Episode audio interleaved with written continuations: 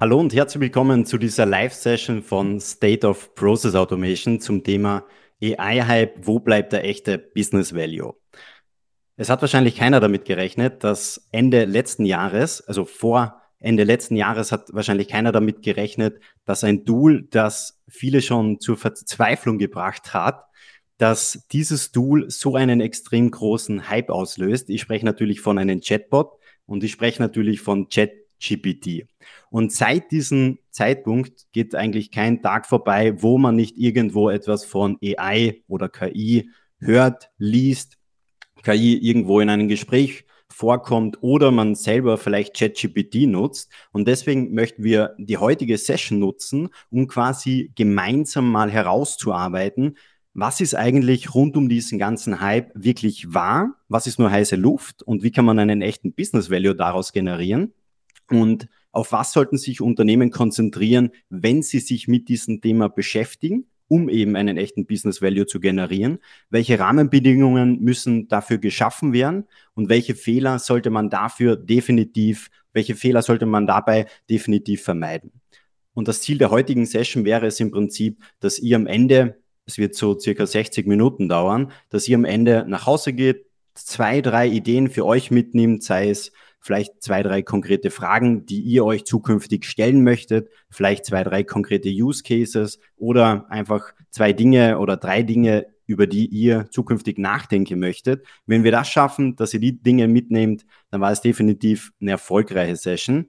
Und ich habe jetzt schon ein paar Mal erwähnt, wir werden darüber sprechen. Wer ist überhaupt wir? Mein Name ist Christoph Wacher. Ich bin der Gründer und Host vom Podcast State of Process Automation. Mit dabei ist Enver Cetin. Er ist Senior Manager Intelligent Automation bei Cyclum. Pedro Berrocoso, er ist der Founder und Senior Advisor bei Excel IQ. Und Stefan Engel ist mit dabei. Er ist der CEO und Co-Founder von Deep Opinion. Und ich habe jetzt schon gesagt, wir werden darüber diskutieren, aber es soll natürlich nicht so sein, dass nur wir über diese Thematik diskutieren, sondern für uns wäre natürlich auch spannend, wie nehmt ihr das ganze Thema wahr? Deswegen schreibt gerne, nutzt die Chat-Funktion, schreibt gerne dort eure Fragen rein, die ihr vielleicht während der Diskussion habt, am Ende der Diskussion habt. Wir werden versuchen, auf die eine oder andere Frage natürlich während der Diskussion schon darauf einzugehen. Aber wir werden uns am Ende der Diskussion dann nochmal Zeit nehmen, um auf viele Fragen wirklich versuchen, die Antworten zu finden. Das zum Ablauf. Und jetzt wäre natürlich gleich mal am Anfang spannend. Wir können euch natürlich nicht sehen, aber es wäre spannend, dass wir da eure Gedanken, eure aktuelle Situation, Meinung, Stimmung einfangen.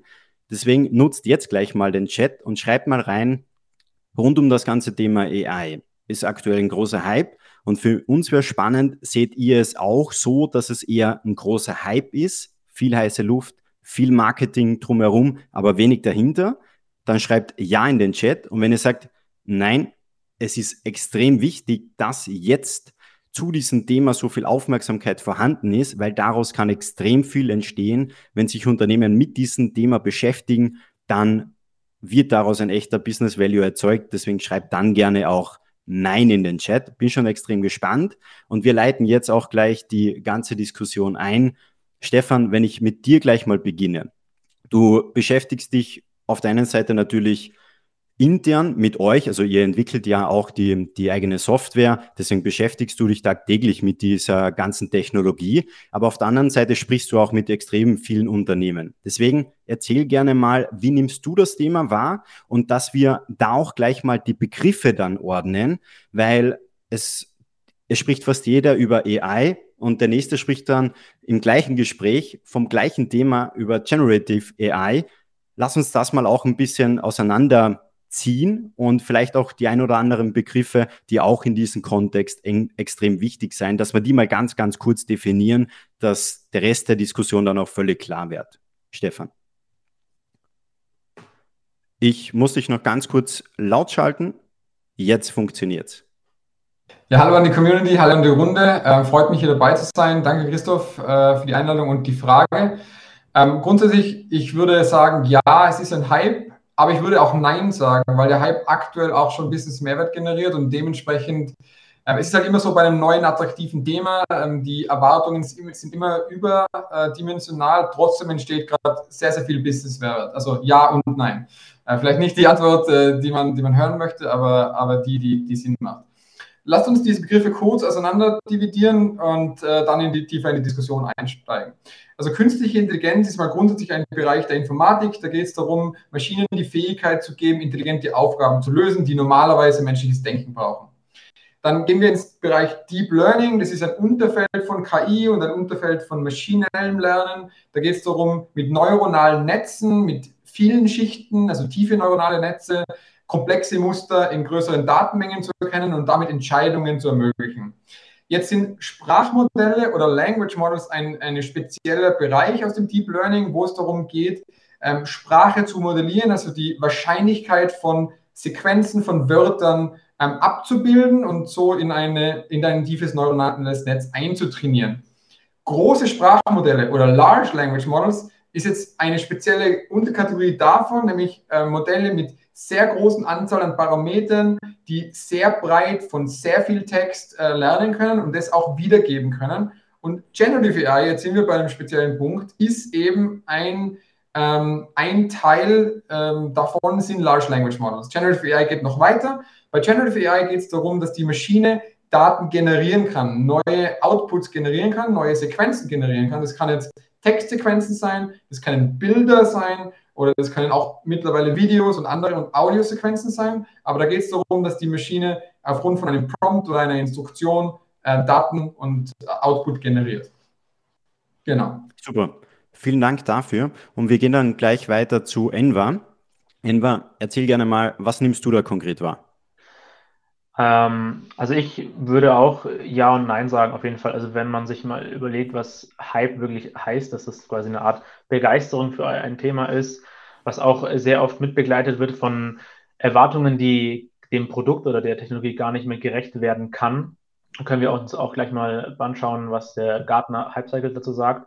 Aber ich bin äh, auch tendenziell der Meinung, nein, es ist äh, nicht äh, im Hype oder es ist der Hype ist dem Produkt oder dem Fortschritt auf jeden Fall gerechtfertigt, weil wir, glaube ich, in, den, in dieser kurzen Zeit so viele Fortschritte und so viele Anwendungsfälle generiert haben, äh, ans Ziel bringen wie schon lange nicht mehr. Und deshalb ist es für mich äh, kein typischer Hype, wie man ihn sonst in anderen Technologien oder auch Produkten sieht.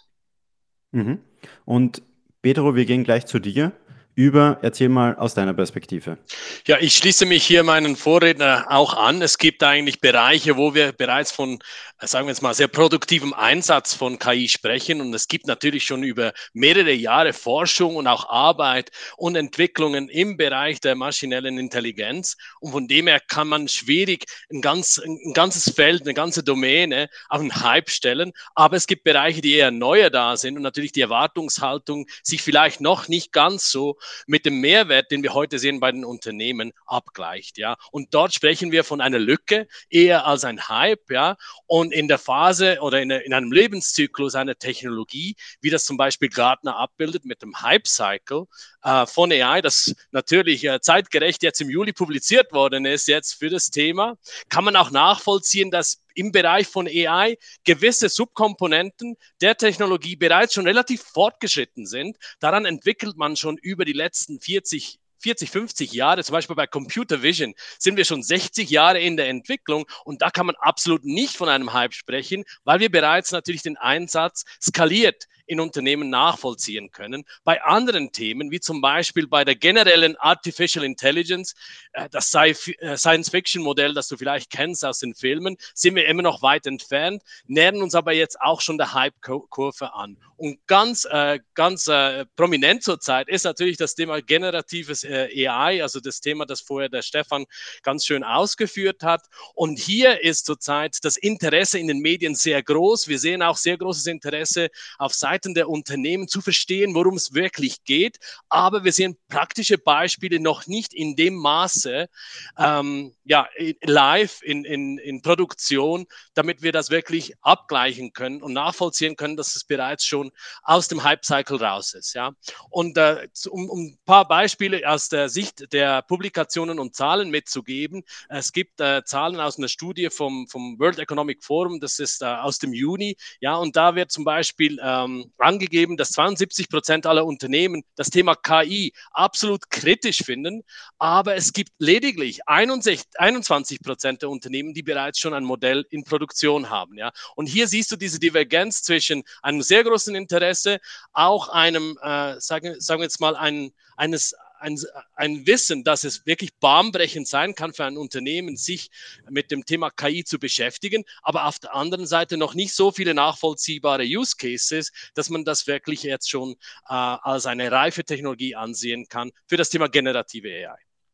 Und um das Thema nochmal abzurunden, also ich habe ja in den letzten Wochen, Monaten auch mit extrem viel CEOs, CDOs, IT-Managern oder auch Experten gesprochen. Und ich glaube, was man wirklich sagen kann, durch diesen extremen Hype waren wir am Anfang des Jahres beim Thema, was ist es überhaupt? Und nur ein paar Monate später sind wir beim Thema, wie könnte ich es eventuell einsetzen? Für uns klingt es vielleicht, okay, passt, es sind jetzt sechs oder August haben wir acht Monate, sind acht Monate vorbei und für manche sagen, okay, passt, das ist schon eine lange Zeit, aber wenn wir jetzt in ein großes Unternehmen reindenken oder in ein mittelgroßes Unternehmen und wir kommen von Anfang des Jahres bis zur Mitte des Jahres von der Frage, was ist es zu, wie können wir etwas damit machen, ist es eigentlich extrem schnell.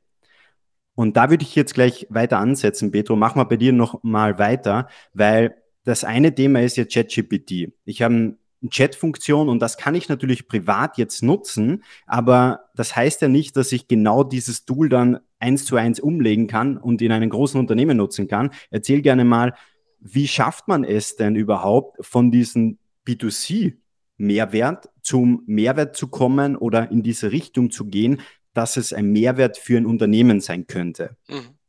Und erstmal äh, lass mich anmerken, dass eigentlich das ganze Thema rund um ChatGPT natürlich dem Thema KI einen wirklich großen Push gegeben hat. Ja. Viele von uns haben in den letzten zwei bis drei Jahren eigentlich schon mit dem Thema äh, Artificial Intelligence sich beschäftigt, in, in größeren Unternehmen auch, und versucht, das Thema voranzubringen. Was aber gefehlt hat, ist wirklich eine Möglichkeit für die Mitarbeiter oder auch für das Führungsteam zu realisieren, was für ein Business Benefit dahinter steckt. Also von dem her ist es ein großes Benefit, das wir da haben mit den ganzen Modellen rund um ChatGPT. Aber auf der anderen Seite muss man natürlich auch realisieren, dass äh, um, sagen wir jetzt mal, unternehmensweite Prozesse zu skalieren oder Produktivität zu steigern oder kreativer zu arbeiten, es auf Unternehmensseite auch andere äh, Kernfaktoren eigentlich bedarf, um, um damit wirklich auch äh, ja, die Use Cases zu realisieren. Und dazu gehört natürlich, dass man für die äh, Modelle, die man hat, eine größere, äh, sagen wir jetzt mal, Accuracy Rate äh, eigentlich erreichen kann, dass also die Daten, die man damit generiert, die Antworten, die man damit generiert und einsetzt, auch wirklich verlässlich sind, dass man den Modellen vertrauen kann und dass man aber auch Features hat, worauf man äh, wirklich ein stabiles Modell darauf aufbauen kann, das über die Zeit eigentlich die Resultate liefert, die entsprechend eigentlich, ähm, ja, eigentlich dementsprechend, was du erwartest und nicht degradieren über eine gewisse Zeitachse. Also es gibt schon äh, Kriterien, die auf Unternehmensseite wirklich noch erfüllt werden müssen. Dazu gehören Risiken wie auch äh, Bias mit den Daten, das man natürlich hat. Dazu gehören natürlich die Themen rund um die Sicherheit, die ich angesprochen habe und auch äh, Themen rund um die, sagen wir jetzt mal, Reife, die die Applikationen reichen müssen, damit sie in einem Unternehmen wirklich auch eingesetzt werden können und somit einem Unternehmen nicht äh, ein Risiko aussetzen, dass äh, zum Beispiel Intellectual Property Rights mit den Modellen, die sie eigentlich äh, benutzen, unter Umständen auch tangiert werden, ja. Und wir müssen da jetzt noch mal einen Schritt zurückgehen, weil es ist ja auch gerade ein Thema extrem präsent. Stefan, wenn wir bei dir gleich weitermachen, weil der Pedro hat auch angesprochen, man muss sicher gehen, dass die Qualität, also die Antwort, die hinten rauskommt, auch wirklich stimmt. Und aktuell liest man schon, dass ChatGPT in den letzten Monaten oder in den letzten Wochen schlechter geworden ist. Die Ergebnisse, die rauskommen, werden schlechter. Erklär gerne mal, warum kommt es genau zu diesen schlechteren Ergebnissen? Ja, genau. Also das ist äh, tatsächlich etwas, was man beobachtet hat. Da gibt es ähm, Forschung dazu und Studien dazu, die über einen längeren Zeitraum beobachtet haben und das auf denselben Themen mit denselben Aufgaben ähm, ChatGPT in, einer, äh, in einem Monat 90 Prozent äh, geschafft hat und dann ein paar Wochen oder Monate später äh, nur mehr 2 Prozent schafft. Das war jetzt eines der, der Beispiele aus dieser Studie oder aus diesem Paper herausgegriffen. Warum passiert das? Also ChatGPT ist kein äh, ist ein, ein neuronales Netz, ein Sprachmodell, das trainiert ist und das wird auch weiter äh, versioniert und weiterentwickelt. Das heißt, eine, ähm, eine dem, äh, Methodik, die man dafür verwendet, ist Reinforcement Learning with Human Feedback, ähm, RLHF. Vielleicht hat man den, das Akronym schon mal gesehen. Und ähm, damit verändert man das Verhalten äh, des neuronalen Netzes, beziehungsweise die, die Gewichte oder auch nur, wie es den Output generiert. Und dadurch kann es passieren, dass gewisse ähm, Prompts, gewisse Aufgaben ähm, später nicht mehr so gut ähm, erledigt werden können wie davor. Die eigentliche Idee ist äh, von diesem Ansatz, dass man das äh, Modell mehr auf das tuned, was Menschen für einen Output erwarten und welche, äh, wie Menschen die Qualität des Outputs einsch äh, einschätzen. Aber wie man gehört hat, es ist eine Technologie, die relativ neu ist. Natürlich gibt es Sprachmodelle schon länger, aber äh, das ist natürlich äh, Technologie, die sich schnell entwickelt, die relativ neu ist. Und natürlich haben solche äh, Technologien Dinge, die man noch ausmerzen muss auf dem Weg.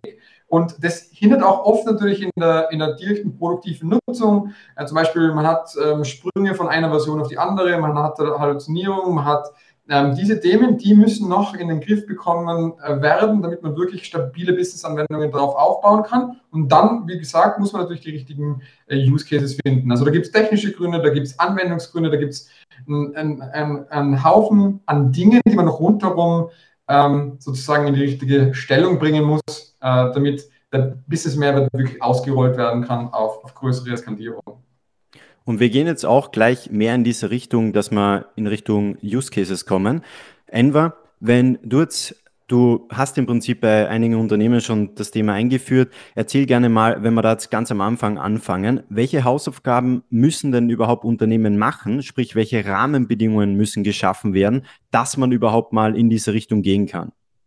Generell ist überhaupt äh, mal festzuhalten, dass sich jedes Unternehmen, das sagt, ich will mich damit aktiv beschäftigen, ist schon einen großen Schritt nach vorne gekommen. Ich glaube, sich erstmal zu überwinden, hey, ich, ich kümmere mich darum, ich äh, äh, gehe auch ein paar Risiken in diesem Thema ein, weil es da noch keine Blueprints gibt, die ich quasi Stück für Stück ähm, oder Schritt für Schritt nachverfolgen kann, um da eine Technologie ins Unternehmen reinzuführen.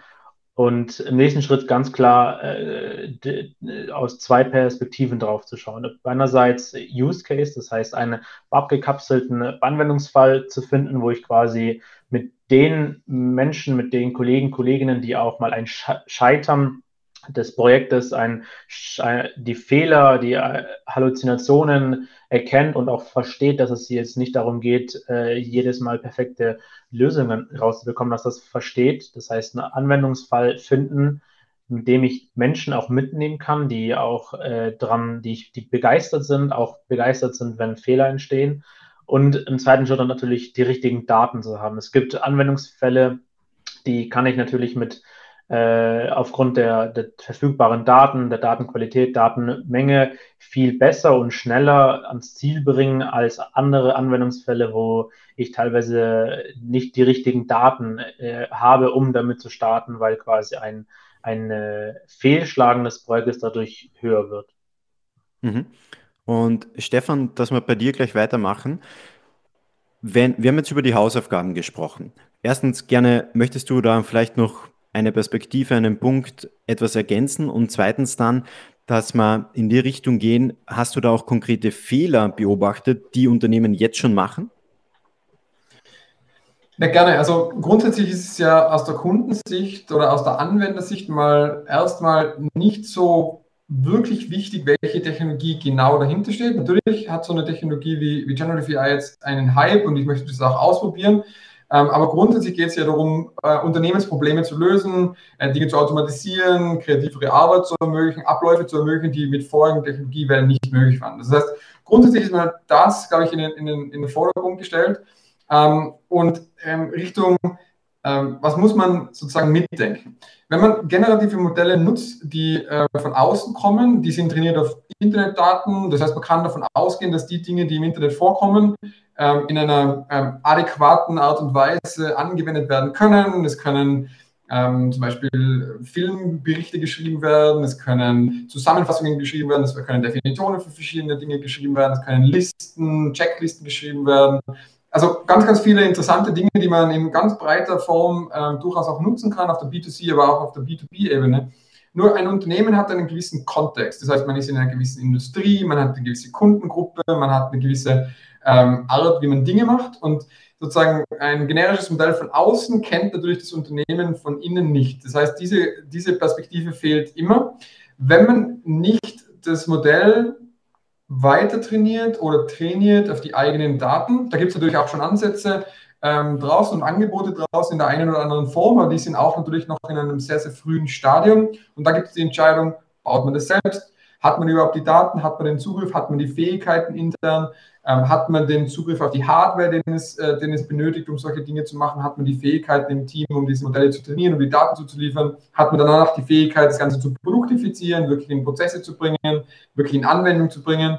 Ähm, und dann das ganze Datenmanagement rundherum, die ähm, vorher schon angesprochenen sicherheitsrelevanten Thematiken, äh, Ethik, biasrelevanten ähm, äh, Thematiken. Und da gibt es natürlich viele Dinge, ähm, die man entscheiden muss auf dem Weg. Grundsätzlich, ich würde dem Ende zustimmen, jedes Unternehmen, das sich in diese Richtung bewegt und mit dieser Technologie und mit dieser neuen, äh, man kann es ja wirklich als Plattformveränderung ähm, ähm, und eine richtig große Innovationswelle ähm, beschreiben. Ähm, es ist immer wichtig, sich mit diesen Wellen zu beschäftigen, was die für eine Auswirkung auf mein Unternehmen haben und in welcher Art und Weise die bestmöglich angewendet werden. Genau, aber es gibt einiges zu tun rundherum, um das für ein Unternehmen wirklich in die richtige Form zu bringen und, und richtig Mehrwert zu erzeugen. Und Stefan, du hast gleich einen sehr interessanten Punkt angesprochen, und zwar das Thema, wenn man jetzt von außen eine Technologie reinholt, muss sie meistens nochmal spezifisch trainiert werden, dass sie mit dem Wissen ausgestattet ist, dass wir eigentlich innerhalb des Unternehmens leben. Und genau. wenn wir bei diesem Punkt eigentlich sein und in Richtung Partnerschaften gehen, Enver, dann ist ja auf der einen Seite natürlich das Risiko, dass ich eine Technologie habe und die vielleicht nicht vernünftig funktioniert und ich dann das Ergebnis rausbekomme, das ich eigentlich gar nicht haben möchte. Und die zweite Thematik ist ja die, dass ich auch bei der Auswahl des Partners extrem vorsichtig sein muss, weil wir erleben auch nicht nur KI und AI und die ganzen Themen sind überall präsent, sondern jeden Tag schießen Startups aus dem Boden und sagen, ja, ich habe da jetzt ein neues Tool, ich habe da auch ein neues Tool, ich habe das bessere Modell. Das heißt, auch da müssen ja Unternehmen extrem vorsichtig sein. Enver, was empfiehlst du da konkret Unternehmen, auf was sie achten müssen, wenn sie den richtigen Partner auswählen?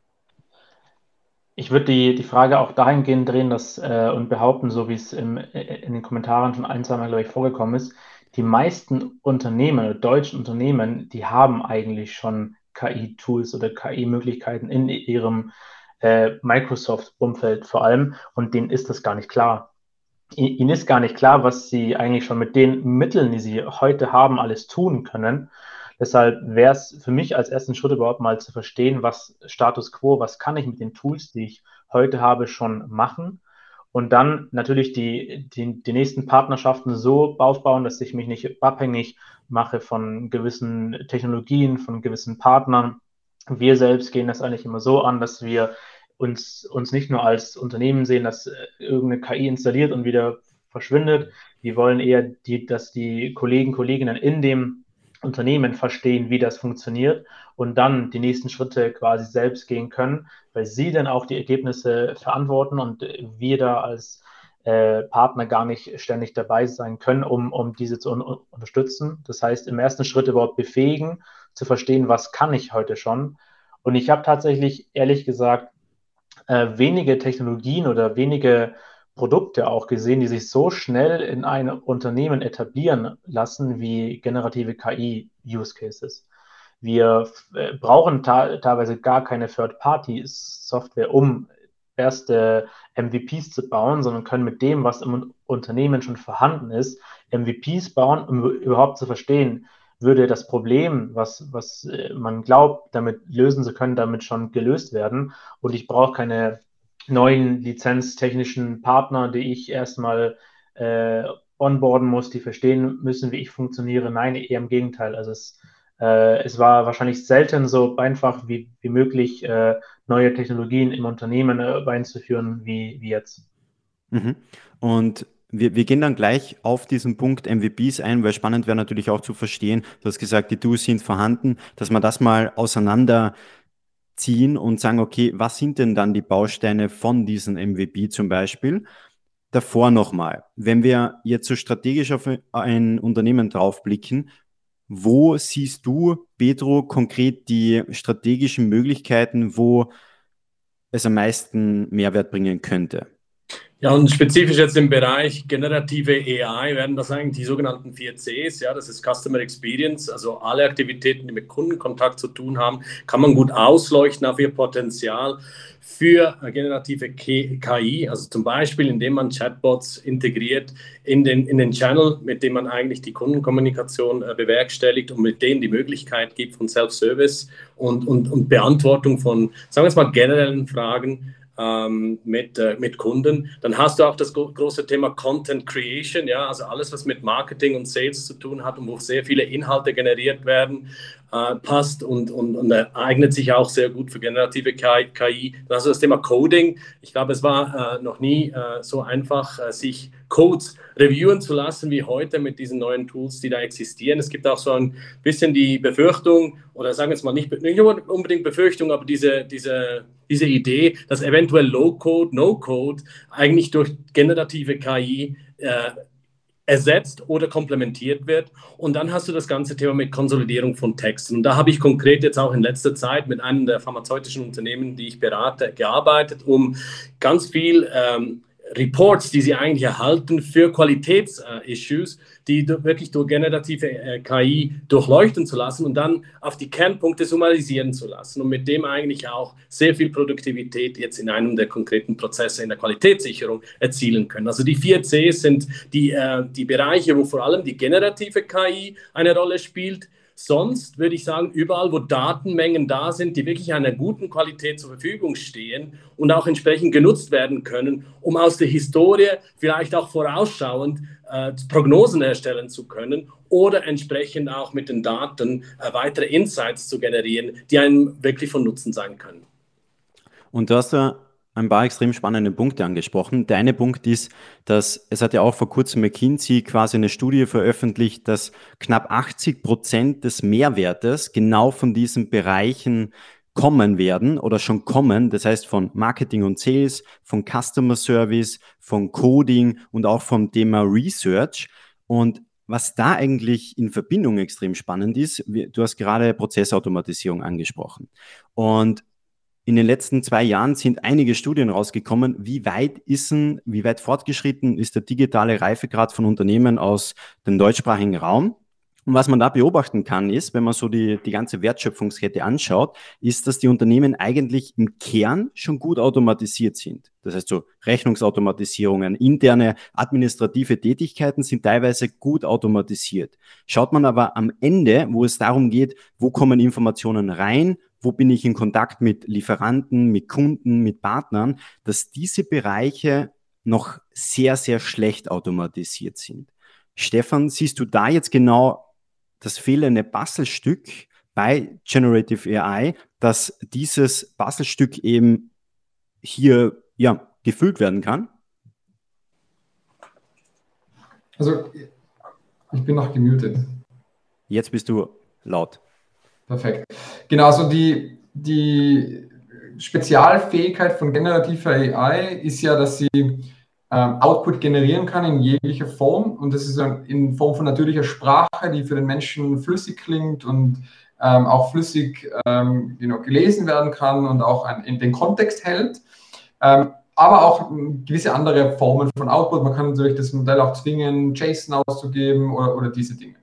Jetzt ist ähm, in, in, in den Fällen, wo man jetzt zum Beispiel eine Kundenservice-Anfrage äh, oder ein Ticket personalisiert beantworten will und die, die, Historie mit einbeziehen will in eine Antwort und dafür äh, sozusagen eine generative Lösung nutzt, äh, das sind alles äh, sehr, sehr sinnvolle Bereiche. Und man muss sich aber das Wort generativ wirklich ähm, äh, sehr, sehr gut in Erinnerung rufen. Nämlich es heißt immer, Dinge zu generieren und ähm, quasi neue neuen Content zu erzeugen. Der Content kann verschiedene Formen haben, wie wir gerade gesagt haben. In diesen Prozessen, die du angesprochen hast, die entweder von außen kommen, im, sagen wir jetzt mal auf der Einkaufsseite oder nach außen gehen, auf der Kundenservice, ähm, Sales- oder, oder Marketing-Seite, kommunizierst du mit, mit externen Entitäten und du kannst äh, die Art und die Form und die, ähm, den Input, den du von diesen Seiten bekommst oder rausschickst, nicht kontrollieren. Also du kannst es quasi nicht in einer maschinenlesbaren Form bekommen in vielen Fällen. Und das heißt, du musst unstrukturierte Daten in eine strukturierte Form überführen, um in deinem Unternehmen die restlichen Prozesse, die du angesprochen hast, die schon sehr, sehr gut aufgestellt sind, oft wirklich durchführen zu können und diesen externen Input verarbeiten zu können oder den, den Input nach außen senden zu können. Und in diesen Bereichen ist Generative AI ein Tool, das sehr, sehr wertvoll ist. Der, der Pedro hat einen Use Case angesprochen. Äh, vorher hatten wir schon, schon zwei, drei Dinge angesprochen, wo das gut eingesetzt werden kann. Ähm, ich glaube aber, man sieht auch im produktiven Einsatz, dass Generative AI nicht das einzige Tool ist oder die einzige Technologie ist, die man braucht, um diese Dinge zu verarbeiten. Ähm, es gibt auch andere Methodiken, die in der Kombination ideal sind, gemeinsam mit einer generativen AI und gemeinsam mit, ich sage jetzt mal, klassischeren AI-Modellen oder auch anderen Sprachmodellen in der Kombination erzielt man eigentlich sehr, sehr gute Ergebnisse auch für viele von diesen Prozessen, die du eingeschätzt hast. Also ja, ähm, aber man muss nicht nur auf generative KI schauen, sondern es geht ja immer um die Gesamtlösung und die beiden Dinge oder mehrere Dinge kombiniert und generative AI ist eines der Herzstücke, macht natürlich in diesen Bereichen sehr, sehr viel Sinn. Und ja, sie sind eines der fehlenden Bindestücke, weil Computer bisher einfach keine flüssige Sprache oder keine ähm, solche Dinge lösen konnten, die man jetzt mit dieser Art von Technologie lösen kann. Also ja, der Hype ist ja in dem, dem Fall auch gerechtfertigt, weil diese Dinge waren vorher einfach nicht möglich und es ist ein, ein neues Bindestück, das einige Dinge ermöglicht, die wir vorher nicht konnten. Ob es jetzt Low-Code-App-Development ersetzt, ich glaube, es wird es einfach ähm, viel schneller machen, Time to Value erhöhen. Ähm, du kannst mit in einer natürlichen Art und Weise interagieren und du kannst einige Schritte, die du mit vielen Klicks und Einstellungen machen müsstest, über eine, äh, über eine natürliche Art und Weise abbilden. Also hat man ja gesehen, Co-Piloten und diese Dinge, die, äh, die es bei Microsoft auch schon gibt, äh, die einige Dinge vereinfachen werden. Also die Art, wie wir mit Technologie interagieren werden, wird menschlicher werden zu, zu einem gewissen Grad. Mhm. Und Enver, machen wir da bei dir gleich weiter. Erstens wäre natürlich auch spannend, nochmal deine Meinung dazu zu hören. Und zweitens, wenn du gleich auf den Punkt eingehen könntest, den wir vorher besprochen haben, MVP, dass wir das mal zerlegen, was waren denn da die Bausteine an Tools, die in einem Unternehmen meistens schon vorhanden sind? Wie hast du die zusammengebaut, dass dann dieser MVP herausgekommen ist und sagt dann gleich nochmal dazu, weil die Frauke auch gefragt hat, die Frage ist, glaube ich, schon im Chat beantwortet worden, aber trotzdem nochmal, was ist denn überhaupt ein MVP? Genau. Also was wir auf jeden Fall sehen äh, im Markt, dass, dass man das Thema äh, Generative AI aus zwei Perspektiven bearbeiten kann. Einerseits als äh, Kostenkiller, dass ich damit quasi Use Cases rausfinde, mit denen ich Kosten reduzieren kann, wo ich ein hohes Volumen habe. Andererseits natürlich aber auch als Produktivitätsbooster. Das heißt, das heißt, ich verwende generative KI, um in derselben Zeit mehr Content zu generieren, in derselben Zeit mehr Code zu generieren. Und je nachdem, wo ich aktuell den Fokus setze, kann ich mehr aus der Perspektive auf das Thema schauen und bearbeiten oder aus der anderen Perspektive.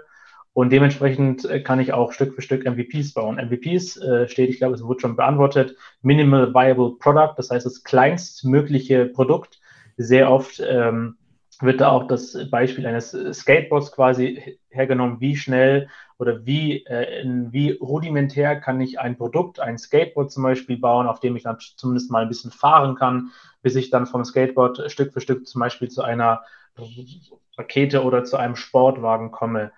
Und da äh, gehen wir ganz unterschiedlich ran, je, je nachdem, aus welcher Perspektive das Unternehmen das Thema KI bearbeiten will, welche Probleme es selbst tatsächlich lösen will. Sehr oft gibt es aber auch den Fall, weil das Thema teilweise im Hype ist, dass man Probleme versucht mit äh, generativer KI zu lösen, äh, die eigentlich keine generative KI brauchen, sondern eine deterministische KI oder auch teilweise nur eine Automatisierung brauchen, um das Problem zu lösen. Das heißt, wir sehen auf jeden Fall äh, generative KI nicht als als Heilmittel für jedes Problem, für jede Herausforderung im Unternehmen.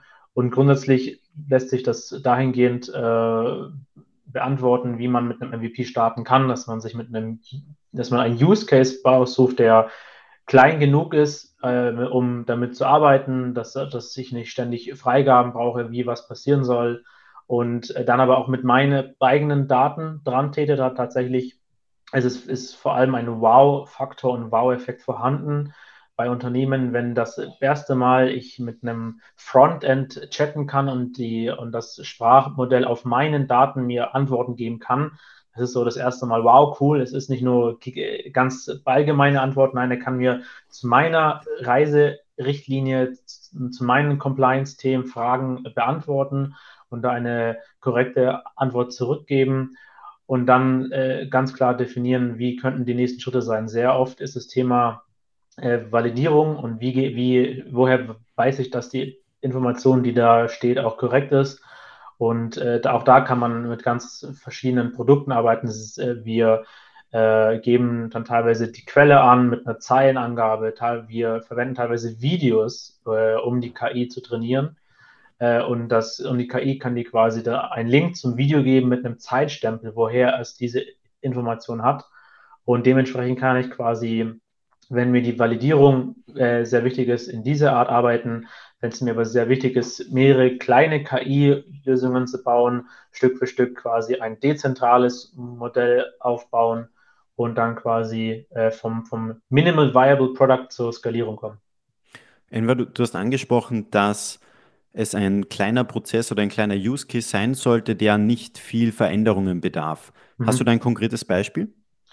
Äh, konkretes Beispiel, äh, Thema Reiserichtlinien zum Beispiel, die teilweise in großen Unternehmen haben ähm, unglaublich lange Reiserichtlinien und wie, was soll ich wie wann tun, was darf ich abrechnen, was darf ich buchen und bevor ich da teilweise auch Videodateien äh, durchschauen muss, was ich quasi tun soll, tun muss, es ist so ein abgekapselter Use Case. Ich kann mir die Top 10 Prozesse in dem Reiserichtlinien-Thema definieren und äh, ein paar Beispielfragen runterschreiben.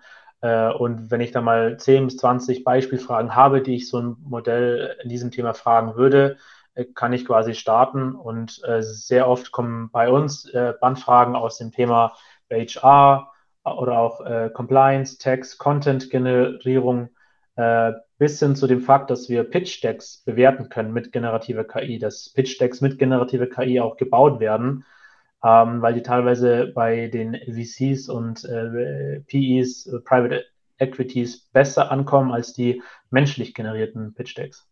Mhm. Und Pedro, dass wir bei dir gleich weitermachen. Du arbeitest, bist ja vor allem so im Pharmaziebereich unterwegs. Ja. Jetzt kann man da natürlich auch nicht mit den einen oder anderen Tool einfach loslegen und sagen, ja, passt, machen wir mal, sondern da muss man einiges beachten. Erzähl gerne mal, was muss man da genau beachten? Wie gehst du da genau vor? Und dass wir dann eben auch gleich beim Thema Use Case weitermachen, wenn du eingehen könntest. Was sind da so ein, zwei Use Cases, an denen du gerade arbeitest oder vielleicht schon wirklich komplett umgesetzt worden sind. Ja, und ich glaube, da, du sprichst einen wichtigen Punkt an und das ist, jede Industrie hat andere Anforderungen auch an die Technologien und im Bereich äh, Pharmazie äh, oder pharmazeutische äh, Entwicklung ist das Thema der Validierung natürlich ganz wichtig, ja, dass man nachvollziehen kann, ob die Tools wirklich Resultate über äh, mehrere Prozesse gleichmäßig und, und, und gleich ausführen können und entsprechend auch ähm, ja, äh, damit äh, die, die Richtlinien erfüllen können, die äh, den Tools eigentlich mitgegeben werden. Ja? Und im Bereich äh, der, der, Pharma, der pharmazeutischen Industrie hast du sehr viele Use Cases, wo du abstimmen musst, dass, dass im Prozess immer noch eine Person eine Entscheidung am Schluss trifft. Ja, das ist auch noch relativ wichtig hier. Das ist eine Human-in-the-Loop-Industrie, wenn du so möchtest, ja, weil viele der Prozesse, die produktnahe sind, die äh, müssen durch einen Menschen noch abgenickt werden. Also die Resultate, die die Maschinen, maschinelle Intelligenz eigentlich erstellt, müssen durch einen Menschen noch geprüft und, und abgenickt werden, damit sie überhaupt eingesetzt werden können. Da wirst du keine Verschiebung der Accountability ja, weggeben, also wo du sagst, die Maschine war verantwortlich. Nein, der Mensch ist eigentlich verantwortlich für äh, gewisse Entscheidungsprozesse in, in dieser spezifischen Industrie. Also von dem her gesehen, äh, wie wir uns jetzt eigentlich ans Thema angenähert haben, ist, indem wir jetzt im Bereich der Qualitätssicherung zum Beispiel ein, äh, eine ganze Discovery-Reise, also eine, äh, eine, wie sagt man dem eigentlich auf Deutsch, eine eine Findungssuche ja, nach, äh, nach AI ähm, Use Cases gemacht haben, nachdem wir festgelegt haben, was eigentlich das Grundziel war, das wir eigentlich erfüllen wollten. Das war eigentlich für uns effizienteres Arbeiten ja, und eine Erhöhung der Produktivität. Das stand eigentlich im Vordergrund. Und durch unseren Findungsprozess haben wir eine, eine, eine, durch, durch Process Walkthroughs und auch unterstützend durch Process Mining haben wir eigentlich äh, Fälle gefunden, wo wir Optimierung der Prozesse durch klassische Methoden wie Lean und Six Sigma durchgeführt haben, aber auch Automatisierungsfälle gefunden haben, die klassischerweise mit mit RPA gelöst werden können oder Fälle, wo wir gesehen haben, dass sehr viel Daten ähm, äh, mit sehr viel mit Daten gearbeitet worden ist und sehr viel Datenkonsolidierung stattgefunden hat, die mit KI gelöst werden können. Und konkret, um, um dir drei Beispiele zu nennen, das eine Beispiel habe ich bereits genannt. Das war eigentlich spezifisch auf die Audit Reports, die äh, von den Lieferanten zurückgekommen sind auf die Qualitätsvorfälle, die man gesehen hat bei, äh, bei Produkten. Dort haben wir die generative AI genutzt, um die Konsolidierung dieser Informationen auf Kernpunkte äh, reduzieren zu können. Und damit haben wir eigentlich dem Mitarbeiter zwei Stunden pro Report zurückgegeben, ja, die jetzt durch die äh, AI-Lösung ge gelöst, wird, ge gelöst wird oder summarisiert wird und entsprechend auch diesem Mitarbeiter die Chance gegeben, sich wirklich um die wichtigen Fälle zu kümmern. Ja. Ein anderer Fall, den ich auch anmerken kann, der ist aber mehr äh, zu finden im Thema Datenklassifizierung, ist, dass du Bilder, die du kriegst von den Lieferanten, wo vielleicht ein Qualitätsfall in der Verpackung festgestellt worden ist, abgleichen kannst mit einer Bilderdatenbank und entsprechend nachvollziehen kannst, ob du dieses, äh, dieses Vor, diese Vorfälle bereits schon mal gesehen hast, kennst, ob das im Standard ist oder nicht und entsprechend dann auch anträgen kannst, ob du eine vertiefte, äh, ein vertieftes Audit noch nachführen musst um festzustellen, ob da ein größeres Risiko stattfindet. Und vielleicht ein dritter Fall, der äh, klassisch im Bereich Datenanalyse ist, ja, mit, dem, mit, der, mit der Historie, die wir haben im Bereich Reklamationen, können wir äh, die, die Volumen, die über die nächsten zwei, drei Jahre eigentlich erwartet werden, nachvollziehen und, und, oder abgleichen und entsprechend nachvollziehen, ob es äh, von der Prognose her zu einer größeren Kapazität im Sinne der, der Qualitätssicherung ähm, kommen muss, damit wir diese Peaks, die wir haben in der Arbeit, entsprechend auffangen können und mit dem wirklich eine Prognose durchführen können, aufgrund der Daten, die wir sehen aus der Vergangenheit und der neuen Daten, die wir sehen jetzt eigentlich aus der, aus der zukünftigen Verkäufen im Bereich der, mhm. ähm, der Produkte. Ja. Und das sind jetzt drei konkrete Fälle, an denen wir arbeiten und die sind natürlich jetzt auch in verschiedenen Grade der Ausführung. Ja. Und Stefan, welche Use Cases beobachtest du da konkret? Und ein kleiner Hinweis an der Stelle, Christoph Backhaus, wir gehen gleich mal auf deine gute Frage ein und stellt gerne noch weitere Fragen, weil wir kommen jetzt dann gleich quasi zum QA, wo wir auf die ein oder andere Frage definitiv eingehen möchten. Aber Stefan, vorher zu dir, welche konkreten Use Cases beobachtest du?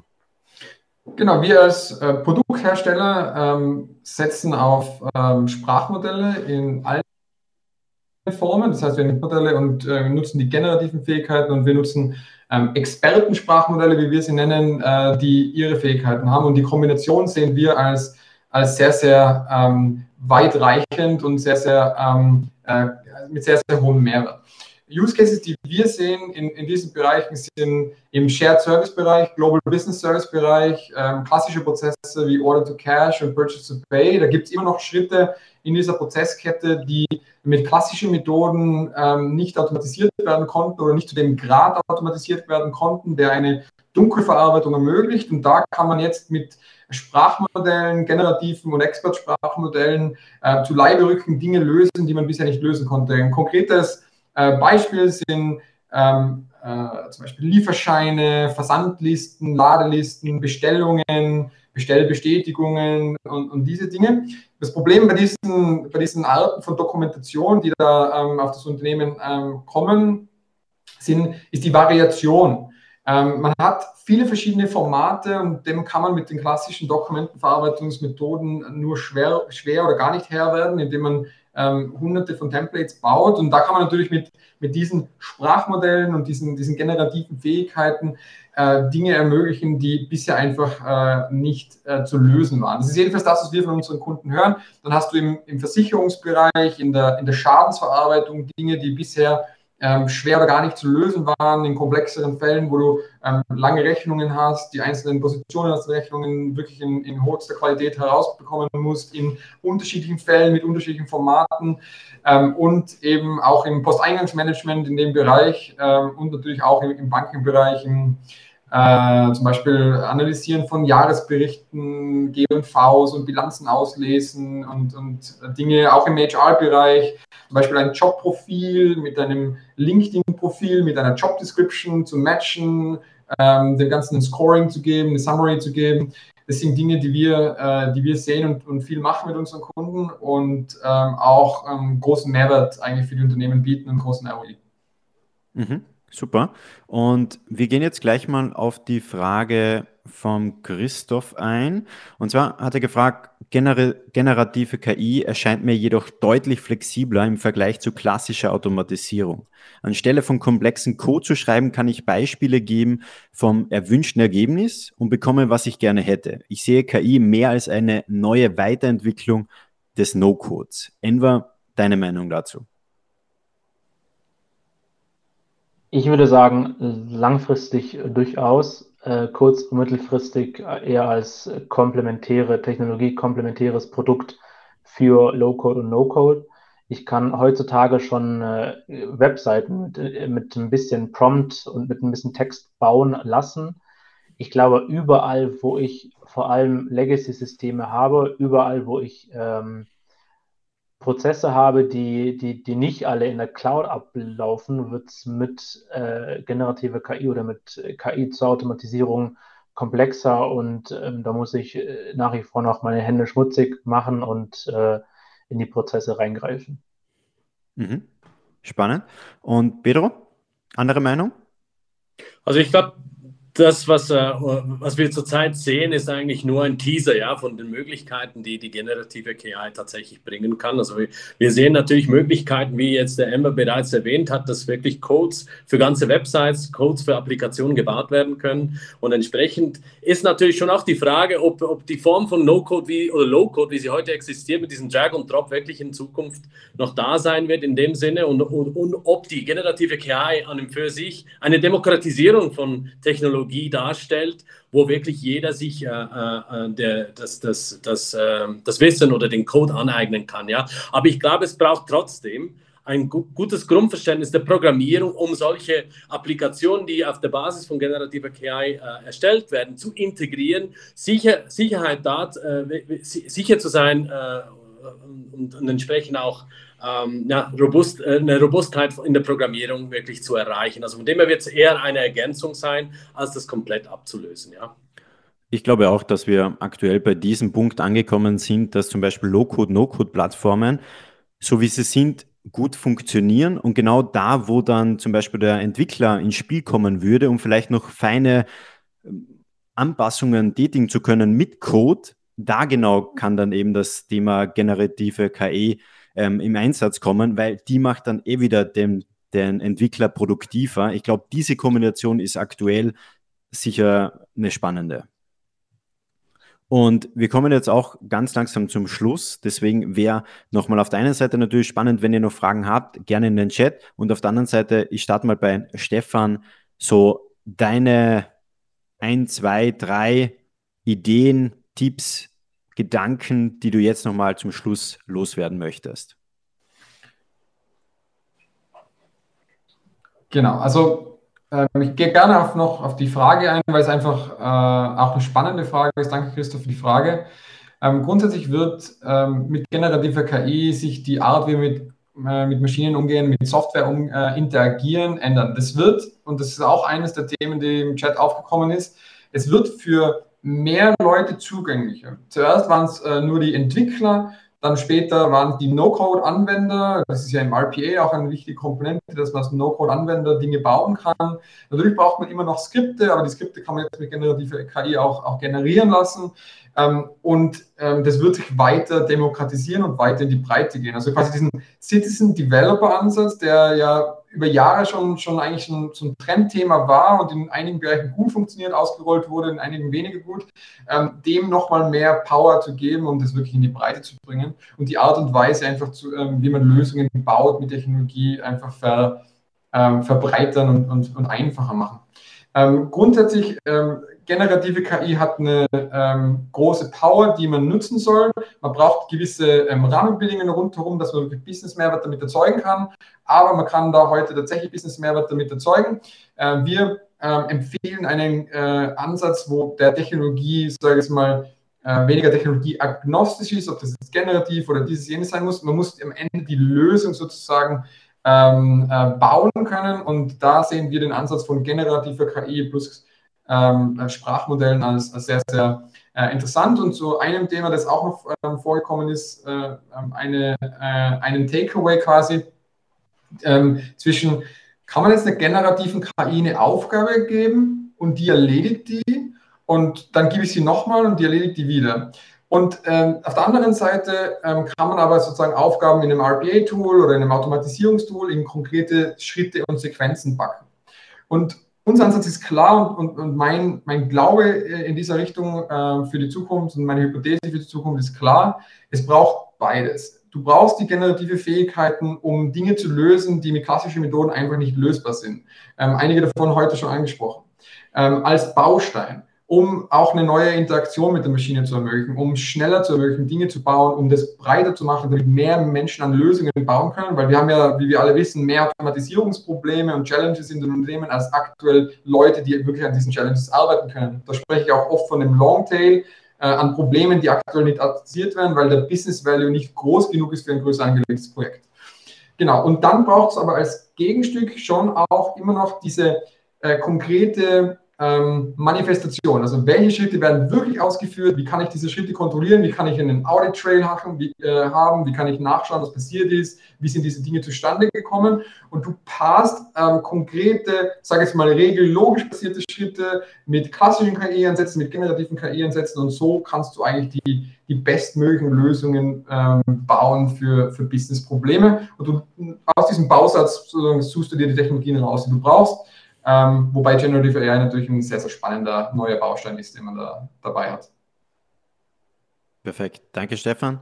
Enver, deine Schlussbotschaft. Ich glaube, sich ähm, mit dem Thema, viele sprechen ja auch über Risiken und Gefahren und äh, Halluzinationen, Bias, Daten, Datenschutz. Ich bin aber fest davon überzeugt, dass, die, dass das Risiko, sich mit äh, dem Thema generative KI nicht zu beschäftigen, deutlich höher ist als die Risiken, die entstehen, wenn ich mich mit dem Thema beschäftige. Und von dem her bin ich überzeugt, dass eigentlich im Laufe der, der nächsten ein, zwei Jahre sogar jedes mittelständische und größere Unternehmen sich mit dem Thema beschäftigen muss, weil es sonst, glaube ich, long-term unglaublich viel Produktivität äh, liegen lässt und teilweise auch Gefahr läuft, äh, komplett von anderen äh, Wettbewerbsteilnehmern ähm, ersetzt zu werden. Perfekter Schluss, Ember. Pedro, deine Gedanken. Ja, meiner Meinung nach kann sich kein Unternehmen der Frage generative KI entziehen. Die Frage ist natürlich, wie nutzt man solche Technologien, um die Unternehmensziele zu erreichen? Wie kann man mit generativer KI quasi ein Businessmodell ergänzen oder komplett neu denken. Und entsprechend äh, würde ich sagen, dass äh, jedes Unternehmen, das sich nicht auf den Weg begibt, eigentlich ein größeres Risiko hat als die Unternehmen, die bereits auf dem Weg sind. Äh, und entsprechend ist es für, für meiner Meinung nach ganz wichtig, dass sich Führungskräfte mit dem Thema auseinandersetzen, aber dabei nicht das, das Gesamtbild vergessen und äh, nach dem Gießkannenprinzip vorgehen, sondern sich wirklich auch dediziert Gedanken darüber machen, wie die Strategie unterstützt werden kann und daraus dann einen Bereich wählen, indem sie wirklich ihre MVPs machen, experimentieren und von dort aus dann nachher wirklich Werte skalieren können. Ja. Perfekter Schluss. Dann sage ich noch ein paar Worte dazu. Ich würde sagen, um das ganze Thema abzurunden, KI wird uns definitiv nicht das Denken abnehmen, aber es wird uns helfen, das, was wir uns ausgedacht haben, mit unserer Expertise schneller umzusetzen. Das sind meine Gedanken, Gedanken noch abschließend dazu. Und an dieser Stelle möchte ich mich natürlich bei den ganzen Zuhörern bedanken. Und ein kleiner Hinweis noch an dieser Stelle, wie ihr uns natürlich unterstützen könnt. Ihr wisst alle, Wissen ist nichts, wenn es nicht weitergegeben wird. Deswegen, wenn ihr unten auf diesen Button klickt und einfach den Livestream teilt, extrem spannend wäre auch, wenn ihr dann natürlich reinschreibt, was habt ihr mitgenommen? Ich habe am Anfang das Ziel definiert, dass ihr vielleicht ein, zwei konkrete Tipps für euch mitnehmen könnt. Das wäre natürlich extrem spannend, was diese Tipps oder Ideen oder Gedanken dann am Ende waren. Wenn ihr die reinschreibt, wenn ihr den Beitrag teilt, wäre extrem spannend. Und ansonsten möchte ich mich nochmal bedanken, dass ihr euch da 60 Minuten knapp Zeit genommen habt. Alles Gute. Ciao. Das war wieder eine Folge von The State of Process Automation. Schön, dass du wieder mit dabei warst und es ist wirklich unglaublich, wie schnell die Community rund um State of Process Automation aktuell wächst. Mittlerweile sind es mehr als 2000 Personen, die hier regelmäßig zuhören und deshalb möchte ich diesen Moment kurz nutzen, um einfach mal Danke zu sagen. Danke, dass du dir diese Folge angehört hast. Danke, dass du vielleicht schon länger mit dabei bist und es würde mir extrem viel bedeuten, wenn du bereits das ein oder andere Learning aus den Gesprächen für dich mitnehmen konntest, dass du diese Folge oder den Podcast mit einem Kollegen oder einem Freund oder Freundin teilst. Denn dadurch können noch mehr Personen von den Gesprächen profitieren und deshalb sage ich jetzt schon mal vielen Dank dafür. Und wenn du es noch nicht getan hast, abonniere unbedingt den Podcast auf Spotify, Apple oder Google, dass du auch zukünftig keine weitere Folge verpassen wirst. Und wir hören uns in der nächsten Folge von The State of Process Automation.